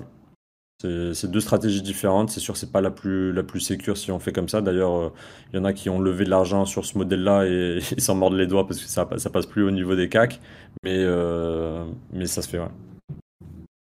Vous vous êtes abonné à zéro, zéro, enfin, zéro abonnement, hormis les abonnements SaaS. Euh, est-ce ah. qu'il y a un abonnement physique euh, Vous recevez même pas un magazine ou rien? Même, euh, même en virtuel, j'essaye au max de pas en avoir. Ouais, pareil. Ah ouais? Tout ce qui peut C'est pour ça que je posais la question, tu vois. Mais c'est des rats. Hein. On va, on, va, on va te mettre une belle offre en, taux. On va essayer de te. ah, si, si tu arrives à convertir en taux, c'est que tu ouais, que, tu peux convertir tout le monde. on va te mettre le t-shirt focus, la casquette. sur tous les podcasts. le tatouage sur le front. Ouais. Euh... Tu, tu, vois, par exemple, euh, Nespresso, je sais pas s'il si, propose un abonnement. Euh Peut-être. Franchement, je sais pas. Mais par exemple, je suis consommateur de Nespresso. Je commande euh, régulièrement euh, mes capsules. Et pour autant, il y aurait un abonnement. Bah, je sais même pas si je le prendrais. Ou alors, comme tu dis, il faut vraiment qu'il y ait un vrai. Ouais, une incentive. Un vrai, incentive, ouais. Mais hmm. même si je sais que je bois euh, un ou deux cafés par jour, ma copine pareil, donc je connais ma consommation, tu vois, euh, je, sais à peu près combien de café par mois euh, j'utilise. Bah pour autant, mm, je pense que si un abonnement était parfaitement, euh, tu vois, même Nespresso là, il pourrait m'envoyer un email en disant nous avons remarqué que vous commandiez X capsules par mois, on pourrait vous faire un abonnement qui fait que vous avez plus besoin de vous prendre la tête. On mm. connaît, tu vois, ils ont toutes les stats. Je prends toujours les mêmes cafés, je prends toujours le même nombre de cafés. Enfin, les ah. commandes sont très précises. Il pourrait très bien prendre ces infos-là et faire un abonnement avec Mais s'il n'a pas un méga bon incentive, bah, je pense que je le ferai pas parce que, je sais pas, il y a ce côté où du coup tu te dis, euh, je, suis, je suis accroché au truc. Quoi.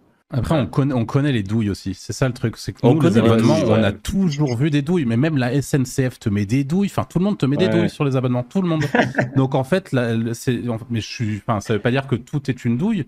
Mais du coup, il y a un moment, tu vois des douilles en boucle. Tu sais que l'abonnement, euh, euh, c'est euh, souvent derrière, tu te manges une CB30. Mais alors que pourtant, tu as juste acheté un billet d'avion. Enfin, tu es là, mais. Enfin, qu'est-ce qui se passe, tu vois? Non, mais vraiment. Là, tu vois le côté extrême. Ouais, non, mais le côté extrême, je l'ai mangé il y, a, il y, a, deux mois, tu vois. Pourtant, tu es là à ah essayer de décocher les bons trucs.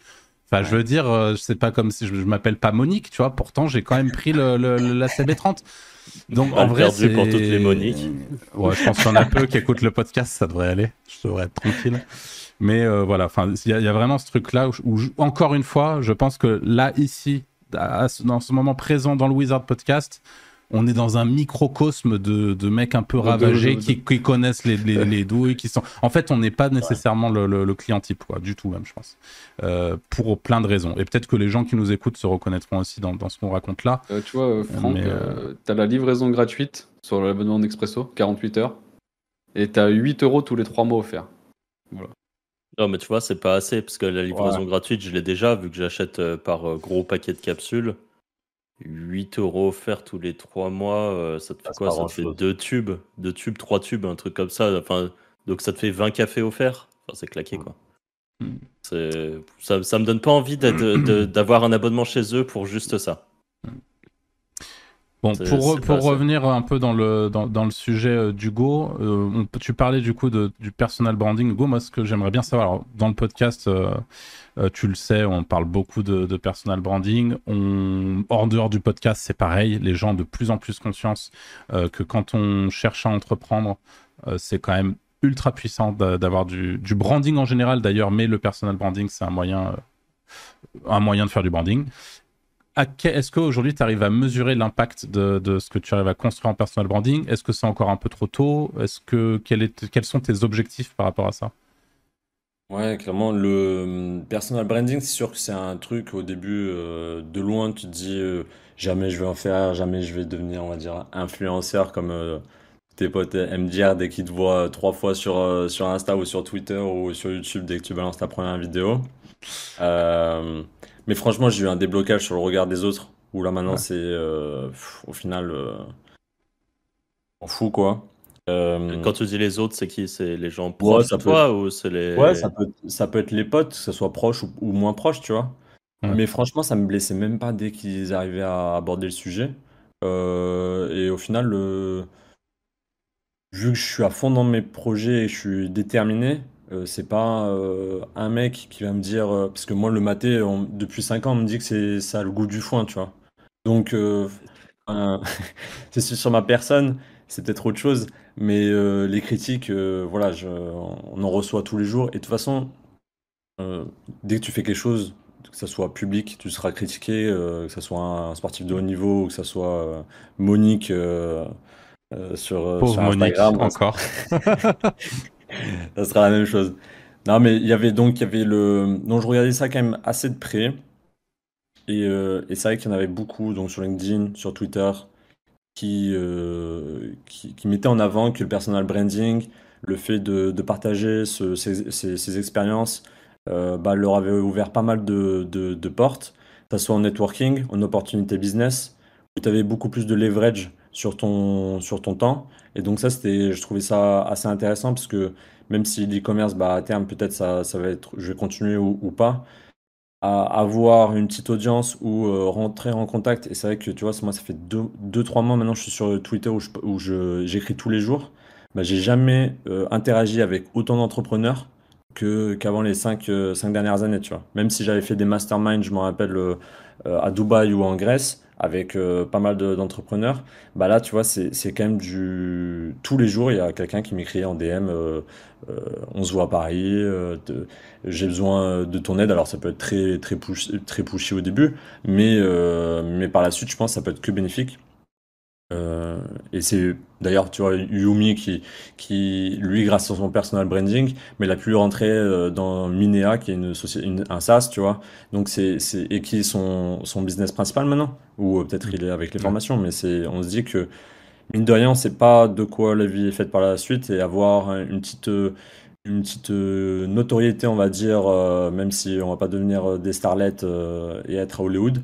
Euh, ça, ça permettra d'ouvrir des, portes euh, à terme. Euh, et ouais, partager, je pense, mon expérience qui voilà, au bout de 5 ans, je pense, j'avais plus le, syndrome, le fameux syndrome de l'imposteur, et je pouvais partager librement, on va dire, ce que je pense. et ça marche, ça marche plutôt bien.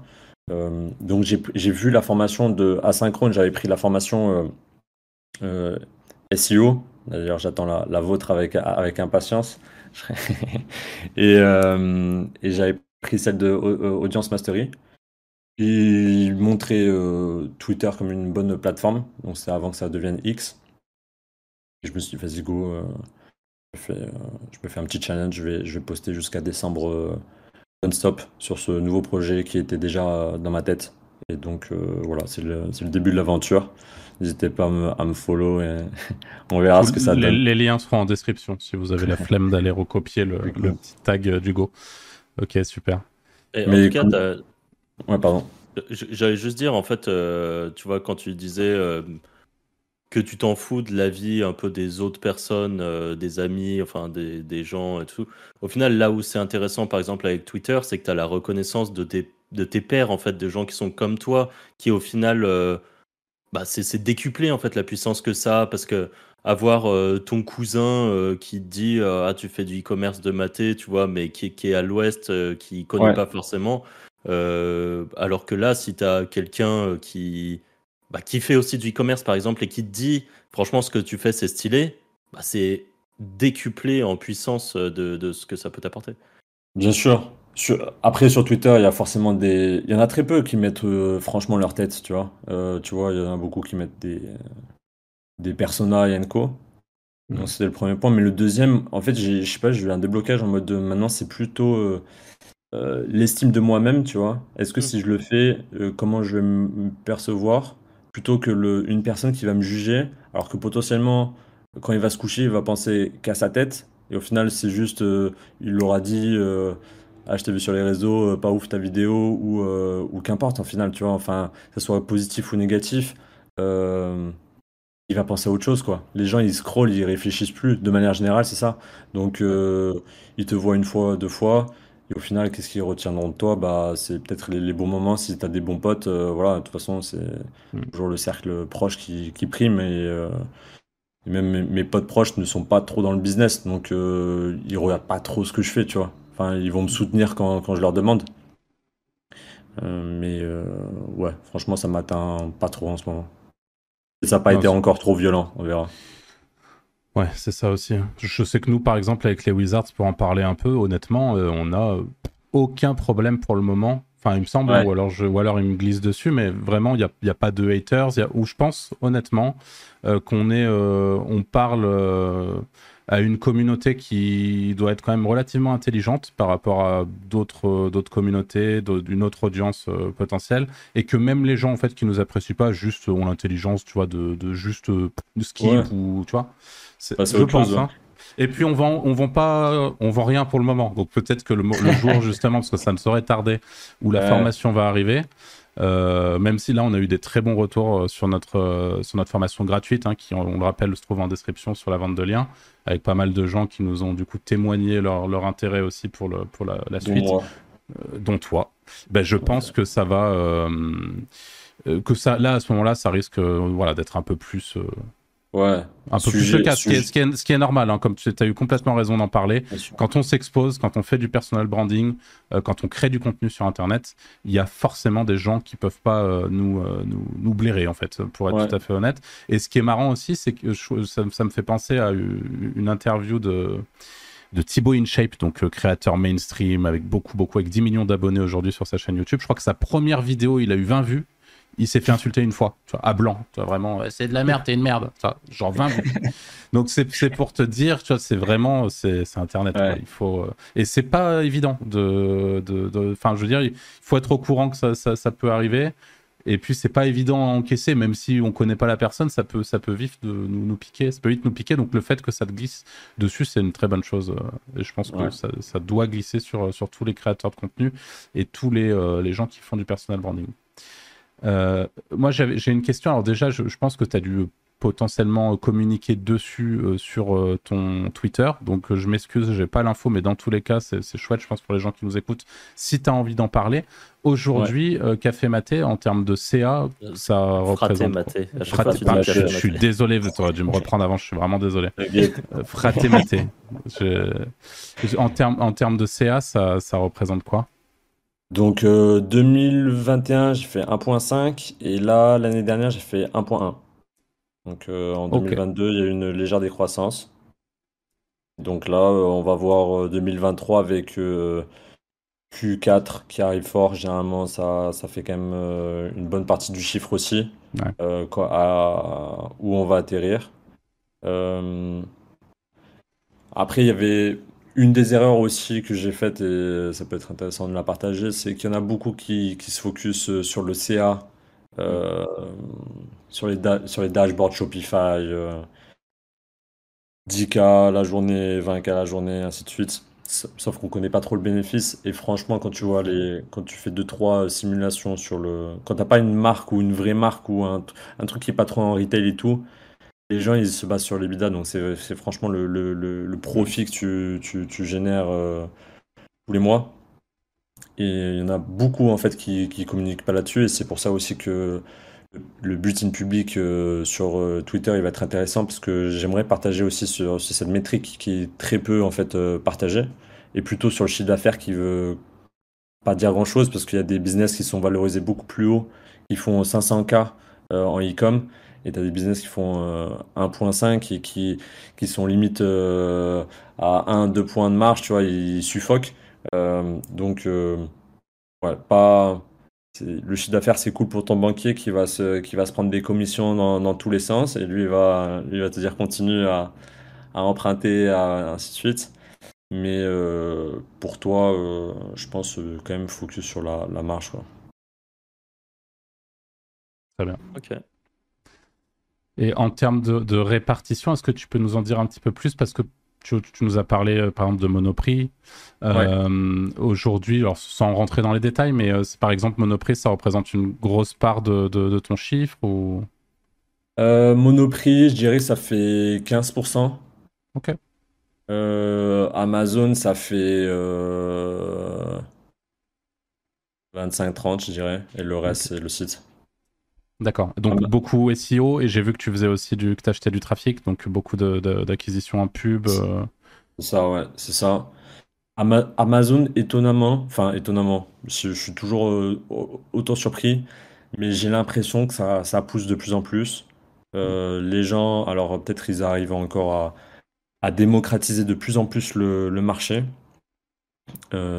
et ça pousse dans tous les sens. Moi, je, je connais des, des gars avec qui je discute en e-com, euh, t'as 60, enfin ils ont commencé comme moi, au début c'était 100% sur leur site Shopify, et maintenant c'est 50-60% sur Amazon. Euh, et euh, t'as moins de problèmes, donc moins de SAV, la livraison tu sais que ça va arriver à temps, donc on parlait des, trucs chronophages, bah là t'en as beaucoup moins. Donc ouais, je suis toujours étonné de voir les chiffres sur Amazon qui montent. Euh, c'est peut-être des. Et tu vois aussi des, des, noms de marques, il y en a beaucoup qui, qui voient une pub sur euh, Insta, sur euh, Facebook et qui vont directement sur Amazon taper le nom de marque. Hmm. Donc les volumes de marques peuvent être aussi importants sur, sur Amazon. Et bah, d'ailleurs, beaucoup, donc les, les, les, toilettes japonais en parlaient dans, dans un des podcasts il était euh, étonné de voir son nom de marque sur Amazon alors qu'il n'était pas, et potentiellement des gens qui, qui, qui, achetaient son nom de marque pour positionner des, des, des produits. Donc euh, il avait quand même un manque à gagner à ne pas y être. Euh, donc ouais. Et, tu, tu ads chez Amazon toi? Ouais, je ads. Ouais, t'es, un peu obligé. Ouais, pardon. Non, vas-y, vas-y. en fait, quand tu lances un produit sur Amazon, as, quand même des choses à faire. C'est pas, c'est pas, c'est pas si simple que on publie et on voit ce que ça donne. Le plus important, c'est d'avoir les, des étoiles le plus rapidement possible. Des techniques black hat ou tu as des techniques, techniques plutôt white. la white, c'est le programme Vine où en gros tu payes 170 euros, je crois, d'inscription puis euh, les frais d'expédition et le coût produit.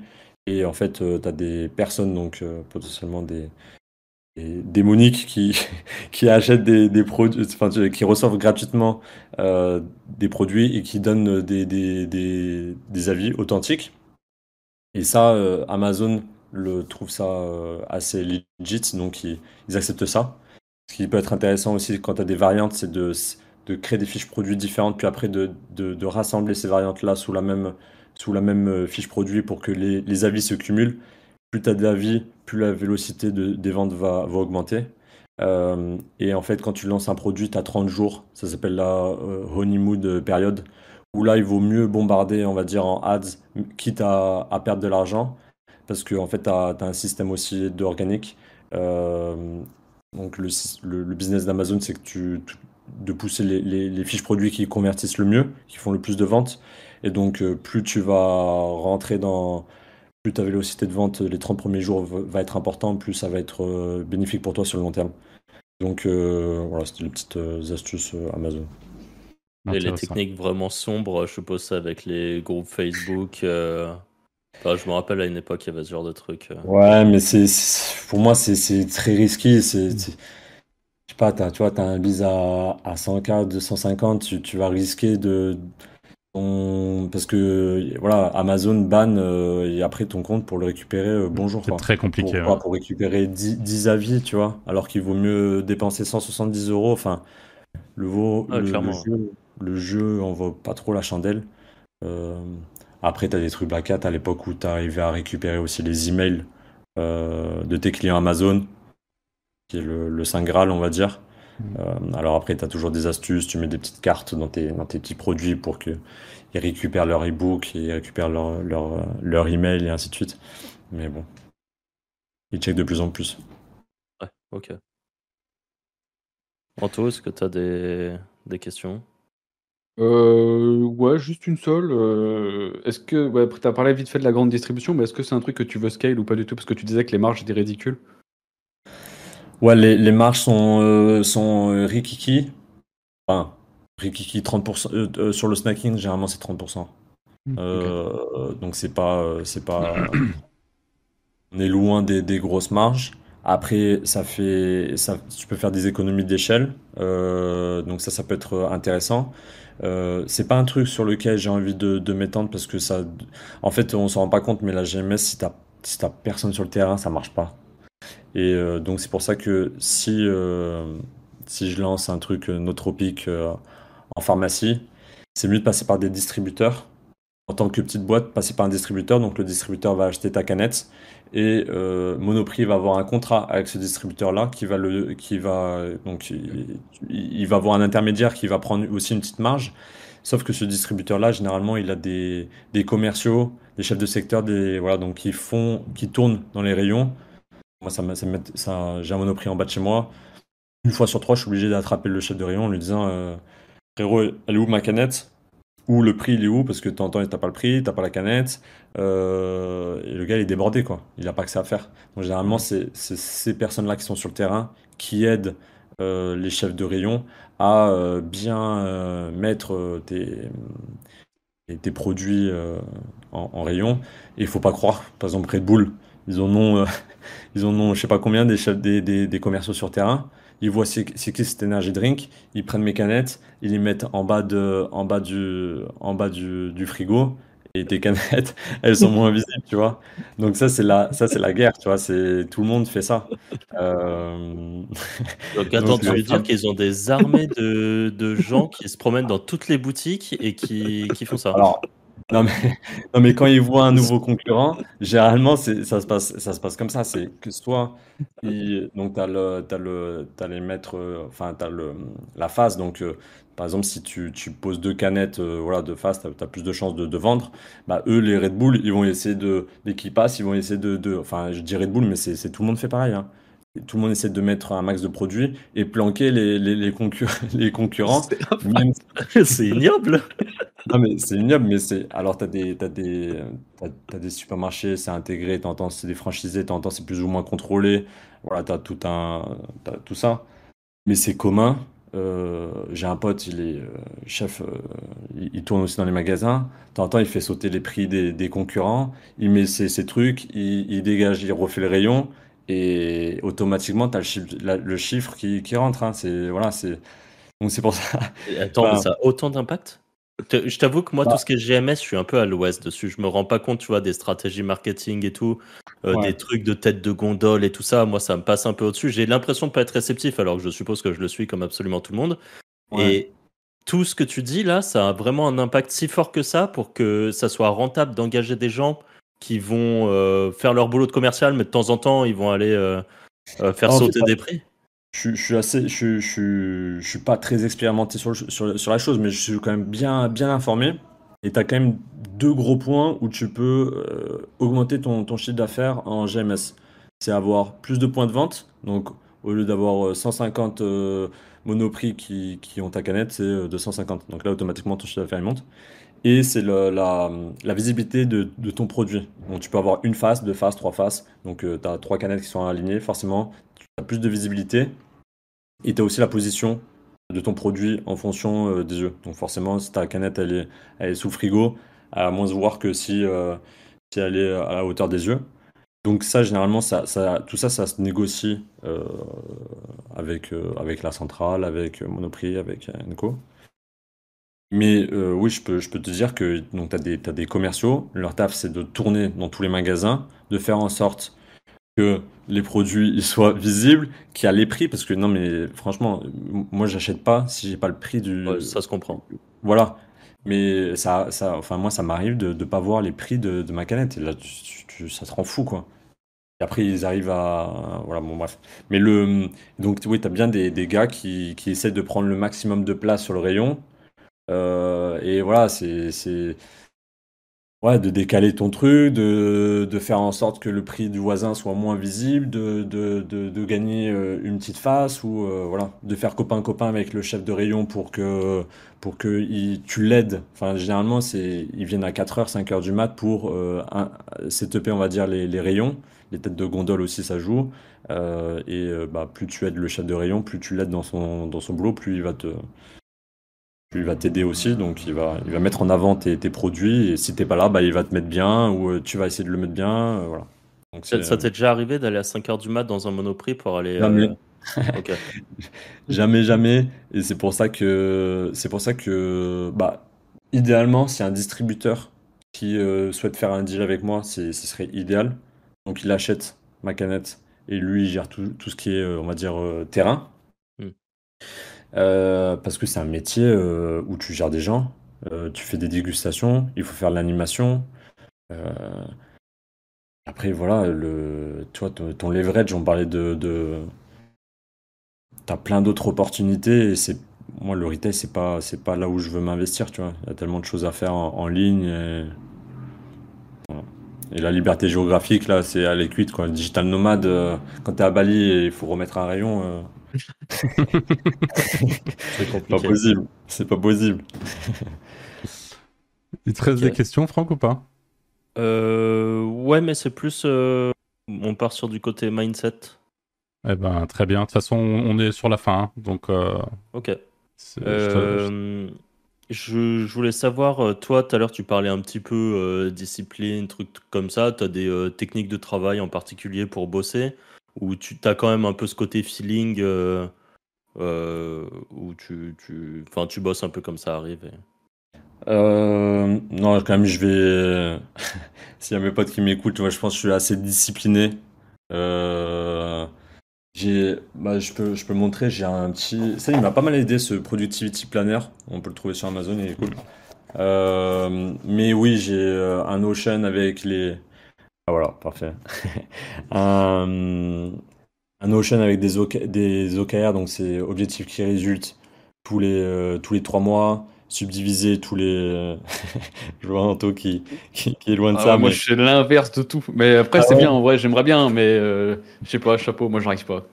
Ah ouais. Non, mais en fait, c'est. C'est bête, mais en fait, j'avais du mal au bout de 4-5 euh, années à voir ma progression. Et le fait, en fait, de, de noter un peu plus, euh, de faire des, des, weekly reviews, de voir ce que tu as, as, fait cette semaine, ce que tu as à faire pour atteindre l'objectif on va dire, mensuel pour atteindre l'objectif euh, trimestriel et euh, voilà, subdiviser, on va dire, tes objectifs, ça soit perso ou pro. Je trouve ça, moi, ça m'a beaucoup aidé personnellement. C'est peut-être pas fait pour tout le monde. Après, avec Focus, c'est vrai que moi, je me suis auto-brainé sur un truc anti-réseaux sociaux, anti-dopamine. Donc euh, là, j'ai l'écran noir et blanc, on va dire, sur mon, sur mon téléphone, que je recommande à, tout le monde. Franchement, c'est dur à tenir la première semaine, mais euh, pour moi, ça m'a pas mal aidé. Il y a une petite astuce aussi que j'aime bien, c'est rassembler les messageries. J'utilise Beeper, B-E-E-B-E-R. Et en gros, ça rassemble tout ton Discord, ton Twitter, ton WhatsApp, euh, ton, ton Messenger et co. Et en gros, tu peux catégoriser, tu as aussi texte avec un S à la fin. Euh, ça t'a permis de catégoriser, on va dire, tes conversations. Et ça tu peux le faire sur ton téléphone, t'es pas obligé d'ouvrir 15 euh, 000 apps pour checker que t'as voilà, pas un pote qui te propose une bière soir, tu vois. Donc, euh, donc ça c'est cool. Ça coûte cher ça? Beeper c'est gratuit, je te file mon petit lien. C'est même pas un lien affilié, mais c'est. Ok, trop cool. c'est un peu un équivalent de France. Bah, nous on utilise France, ouais. Mais moi en fait je me suis, ah fait, je me suis fait scam par France, donc j'arrête. Ah, mais, euh, mais du coup, on, j'ai pas pris de CB30 cette fois-ci, non, mais euh, en gros, en gros, toi, tu l'utilises toujours, Franck, parce que c'est, il y, a plus d'abonnements hors de prix. Euh, et parce que tu as été un des early, bah, en euh, fait, des euh, premiers utilisateurs. Ça, moi j'ai un compte Legacy, j'ai les premiers ah. comptes, donc j'ai bah, tout Du coup, moi aussi, je fais rouler et, et je, du coup, je ne peux plus profiter de France, donc j'arrête, je, je, l'expédie. Et j'allais justement, j'étais en train de me dire au début du podcast, il faudrait que je, pense à demander sur Twitter s'il n'y a pas un équivalent de France. Donc là, tu viens de m'en donner un, c'est incroyable, c'est parfait. Ouais, je t'envoie le lien avec grand plaisir. Franchement, j'ai envoyé ça à un pote, il m'a dit aussi Game Changer parce que T'as un messagerie Instagram, ah, tu peux supprimer euh, Insta, tu vois. Euh, t'arrêtes de voir les stories des autres, euh, les nanas qui dansent, co. Donc, au moins, t'es es bien focus. donc, ouais, ça, c'est sur ma petite discipline. Après, petite routine aussi du soir en mode euh, voilà c'est quoi les next steps pour le, lendemain? C'est toujours intéressant c'est toujours bien de, de, faire une review de ta journée de voir euh, par quoi t'attaques aussi le lendemain matin comme ça t'es pas dans le brouillard on va dire mm. tu te lèves et ouais le les calls les, après-midi ça c'est obligatoire quoi je refuse tous les calls le matin ah, c'est des trucs assez simples, hein, mais, euh, mais franchement, c'est ouais, un peu de discipline et t'avances un peu plus vite. Quoi. Hmm. Et le sport, dans, dans, ta vie, ça a une place importante ou... Ouais, franchement, j'essaie de, j'essaie de faire du sport euh, pas mal de fois. Là, je, suis sur une année où j'enchaîne un peu les blessures, même si, même si euh, ouais, tendinite un petit peu. Paddle, j'aime beaucoup. Pas mal de, pas mal de surf. Là, j'étais au Mexique début d'année, c'était cool. J'espère que Bali, ça va, ça va reprendre un petit peu. Euh, non, la course aussi, j'aime beaucoup courir. Mais euh, je pense pas que la course, ça soit un bon sport pour les entrepreneurs. Enfin, tu me diras oui et non. Mais euh, j'aime bien les sports où en fait, tu es tellement focus sur le sport que tu penses pas en fait au, bise. le sport, je vais tout le temps penser à quelque chose. Si je fais un foot, je vais être à fond ou quand je fais un paddle, je vais être à fond dans le, dans, dans le moment. Et j'ai mmh. pas le temps en fait de penser ou j'ai pas. c'est intéressant ça. Donc euh, plutôt privilégier des sports où euh, ton attention elle est euh, dans l'action. Ça, ça, me ça, me rapporte à une. Moi, ça sera ma dernière question. Euh, justement le fait de, de, ce, côté, euh, le fait de décrocher un petit peu de temps en temps. Euh, je sais pas si tu as écouté notre, parce que je sais que tu écoutes pas mal nos podcasts, je sais pas si tu as écouté le dernier là qu'on a fait sur les conseils pour bien débuter, du coup tu n'étais pas forcément concerné par le podcast et son titre, mais en gros on parle du fait, on en avait déjà parlé dans un précédent podcast, le côté un petit peu up and down chez les entrepreneurs, les, les solopreneurs, enfin juste les gens qui font du business ou du make money sur Internet. Est-ce que c'est quelque chose que tu que tu, auquel tu es confronté toi aussi Est-ce que tu as souvent ces grosses baisses de motivation un peu plus dures à gérer Enfin, tu vois? Ouais. Oui, je l'ai écouté, euh, ce, votre podcast. D'ailleurs, je crois que depuis que vous avez travaillé sur la formation, Franck, tu disais que tu étais beaucoup plus productif, ou tu repartais. Euh, euh, là, en ce moment, je, je suis avec machine. Ah ouais, je, je pense que j'ai rarement aussi bien bossé qu'en ce moment. bah écoute, trop, bien. Euh, mais oui, mais c'est, je pense, c'est naturel. On n'est pas, bah justement, on n'est pas des machines. Enfin, on n'est pas des machines euh, à 100% non-stop. C'est normal de, de débrancher, de, de, de remettre un, bon coup de pédale de temps en temps. Euh, je pourrais pas dire euh, pourquoi de temps en temps je suis à fond, de temps en temps je l'ai un peu moins. Mais généralement, si je suis un peu moins dans, dans le truc, j'essaie de changer d'environnement. Franchement, c'est le, c'est mon, un des hacks qui revient le plus souvent, euh, c'est de carrément changer, euh, soit, ça peut être tout bête, hein, mais euh, tu as ton bureau classique là et tu, changes carrément de bureau. Ça peut débloquer certaines situations où tu travailles dans un coworking, va plutôt dans un autre, ou s'il y a une. Mm. je, travaille dans un coworking à Lyon, je sais plus où, ils ont deux. il y en a une à la Guillotière, il y en a un au, derrière la Grande Place. Style Live Station ou un truc comme ça Sofa. Ah, ou le sofa, ouais, ok. Sofa. Bah, je travaillais voilà, une fois euh, switché et franchement, ça, c'est un bon truc. Mais oui, mais clairement, euh, la motivation, elle est. La discipline, elle peut pas, elle peut pas trop changer, mais la motivation, forcément, elle, est, elle varie. Intéressant. Ok. Et bon, moi, j'avais une toute dernière question dans ce cas-là pour toi. Enfin, c'est même pas une, vraiment une question, mais c'est plus. Euh, est-ce que tu as des recommandations à apporter justement à des personnes qui seraient plus débutants, euh, soit euh, dans le e-commerce, vu que c'est quand même euh, ton gros domaine de prédilection, soit tout simplement, tu vois, des gens qui, qui sont un peu en mode qui ont envie de se lancer, mais peut-être qui se lancent pas, qui ont peur de plein de trucs et tout ça. Tu vois, qu'est-ce que toi était ton déclencheur au début quand tu as voulu te lancer? Ouais, alors peut-être je vais peut-être commencer sur l'e-commerce rapidement et après sur l'e-commerce, euh, enfin franchement, il n'y a pas, il a pas non plus 10 000 choses à dire, mais si tu veux faire un, peu d'e-commerce, euh, un panier moyen au-dessus de 50 euros à l'heure actuelle, c'est obligé.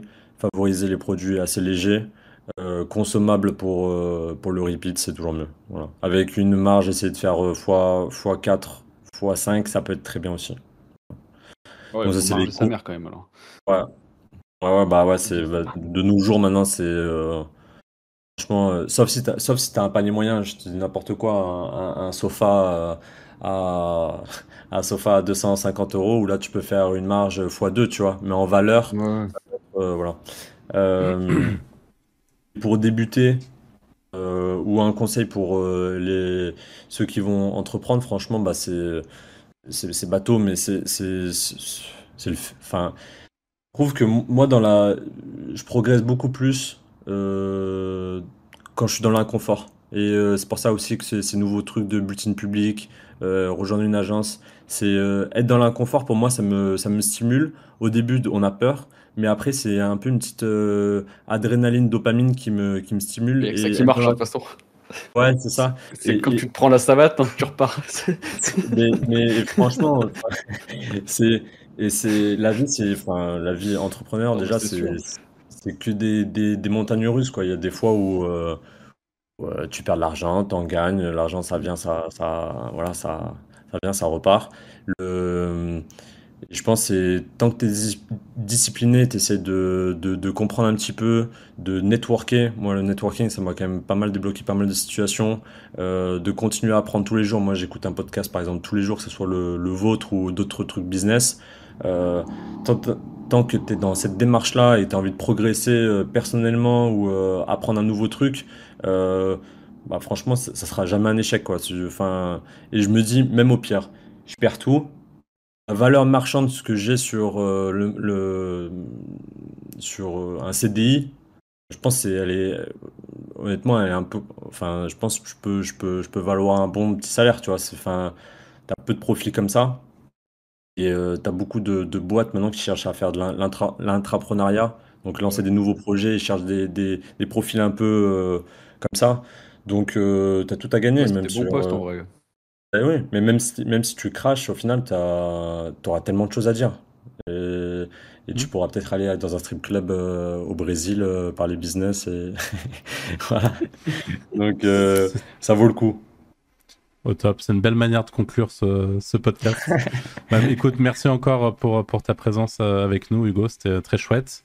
Euh, merci à tous ceux également qui nous ont écoutés euh, lors de ce Wizards podcast. On vous rappelle euh, bah, qu'il faut vous abonner hein, à cette chaîne YouTube si vous, nous, si vous nous écoutez sur YouTube, mettre les petites étoiles si vous nous écoutez sur les plateformes de podcast, un petit commentaire, un petit like et on se dit à la semaine prochaine pour un nouvel épisode. Salut. Ciao, ciao. Salut. Ciao.